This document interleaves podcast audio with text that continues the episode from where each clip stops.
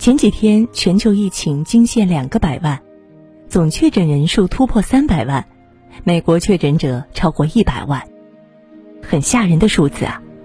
想想，中国出现八万确诊者就已经草木皆兵了，那三百万是个什么概念呢？细思极恐。昨天下午，钟南山说，不少国家处在高危状态，中国现在的重点是防境外输入，仍是非常艰难的时刻。从某种意义上说，这个阶段甚至更加艰难。很多网友都快哭了，这疫情什么时候是个头啊？这可能是全国人的疑问。我们中国人经历过非典，而非典有明确的结束时间。我至今都还记得当年非典疫情宣告结束，人们解除隔离、欢庆胜利的场面。所以这次新冠疫情来袭，很多人也下意识地等着那一天，等着官方宣布从今天起疫情结束了，你们自由了，想干嘛就干嘛吧。然后我们欢欣鼓舞，尽情去耍。但是这一次显然不一样，我们很可能等不到那一天了，至少短期内不会。一个比较明确的说法是，国外疫情不过去，中国的疫情就过不去。那国外疫情啥时候过去呢？全球大部分专家的观点都是，至少得到明年。毕竟现在很多欧美国家还在高峰，非洲那边甚至才刚刚开始。世卫组织估计，在未来六个月内，非洲大陆的确诊病例可能会增长到一千万。昨天，美国顶级专家福奇还说，几乎确定新冠疫情还会来第二波，而且可能比第一波更加致命。你说可怕不可怕呀？你说这啥时候是个头啊？很多人可能注意到了，前不久中央明确表示，我国疫情防控进入常态化，这是一个非常重要的信号，意味着我们必须做好打持久战的准备。那么，在疫情常态化的情况下，我们怎么过日子呢？以下七个问题应该是你想知道的。口罩还要不要戴？回答这个问题，得先了解一下中国目前的情况。我们现在国内的患者已经很少，但是因为国外的感染者一直连绵不绝，国内就始终无法变成一片净土。截至四月二十八号，我们已经连续二十二天出现新增本土确诊病例。本土确诊病例就是一直生活在国内的病例，他们不是从国外回来的，但可能是被国外回来的感染者传染的。最近哈尔滨一传八十九的案例就很典型，一个美国回来的姑娘到家就隔离了，检查好几次都是阴性，隔离期满还是阴性，就解除了隔离。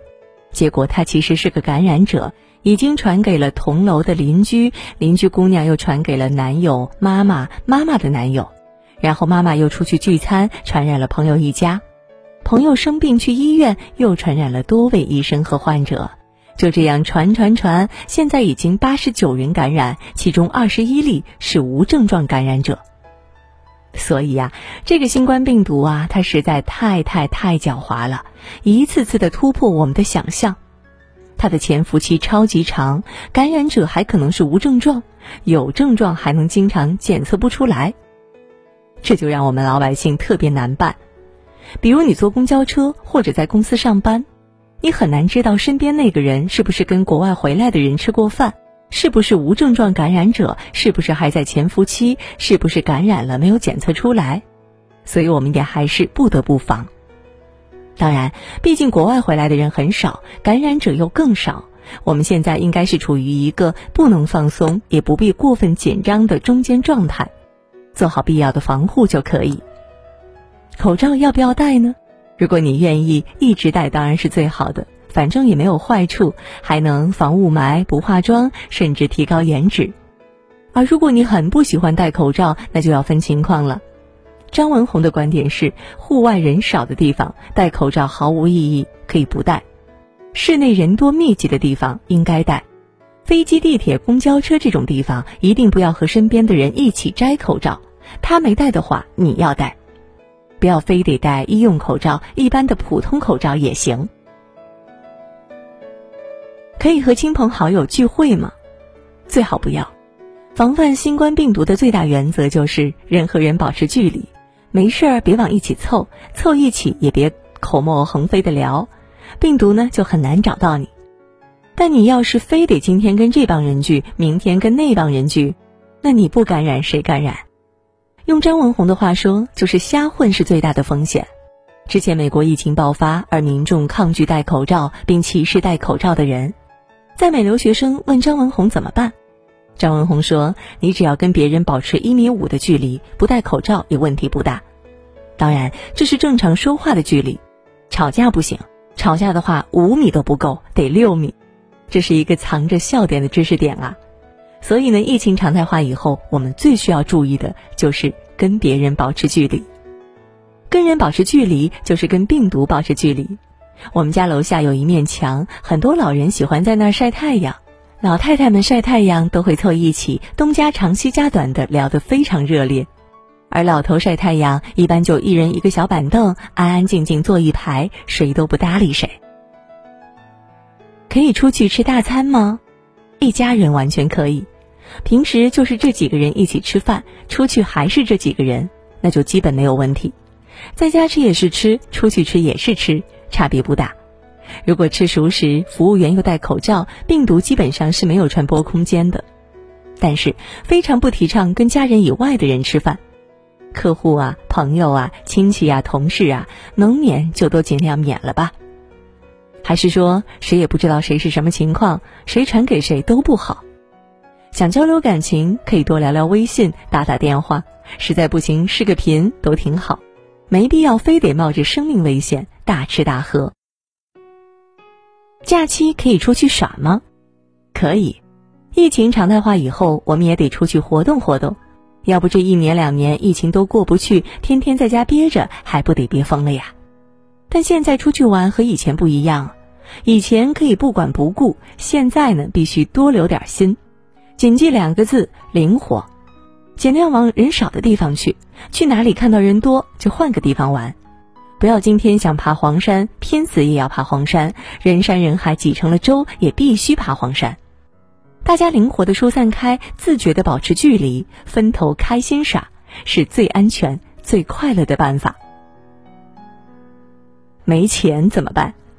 全民抗疫三个月，中国经济受到了前所未有的巨大冲击，一季度下滑了百分之六点八，这么大幅度的往下掉，改革开放以来还是头一回。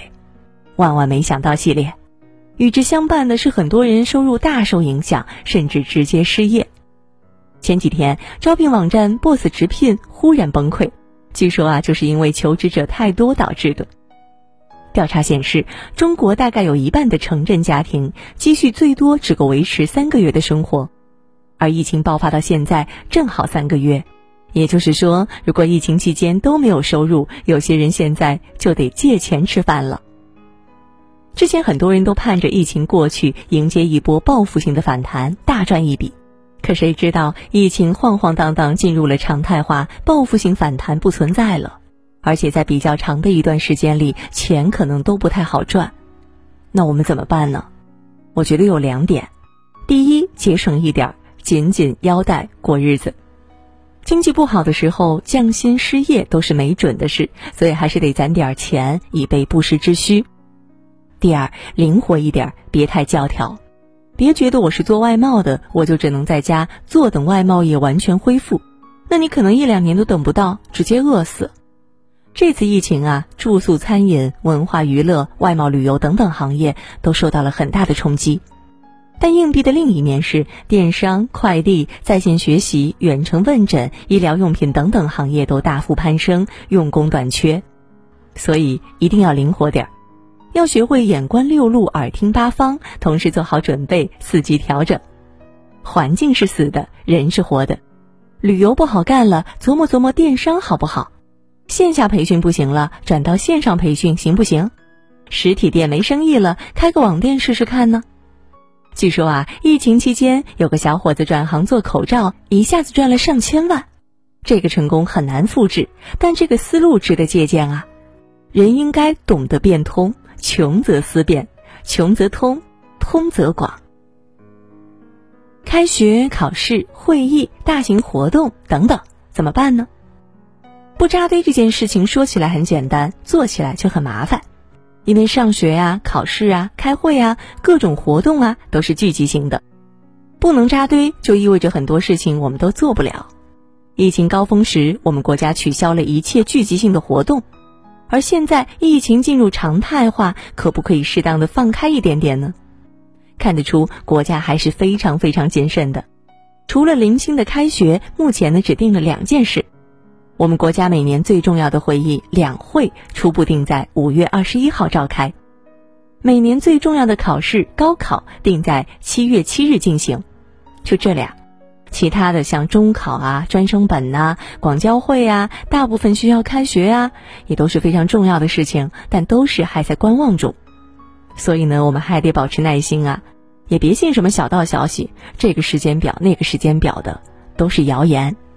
因为这些事啊，只要定下来，就一定会第一时间通知大家的，没有瞒着的必要。如果没通知，那一定就是还定不下来，中央都不知道，就别说隔壁大妈了。所以，尽管有些事确实很急人，但我们唯一能做的只有等，保持平常心，做好长期准备，耐心等。疫情怎么才算真正结束呢？疫情常态化要常态到啥时候呢？有两个关键点：一是所有新冠肺炎患者都治愈了，新冠病毒彻底不见了，短期内这个可能性为零。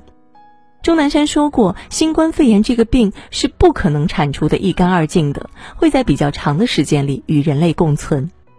我们之前也曾指望夏天到来后病毒被高温灭掉，但张文宏说了，别太指望这个，因为新冠病毒可能要在五十度的环境下才会失活，除了赤道地区，其他地方达不到这条件。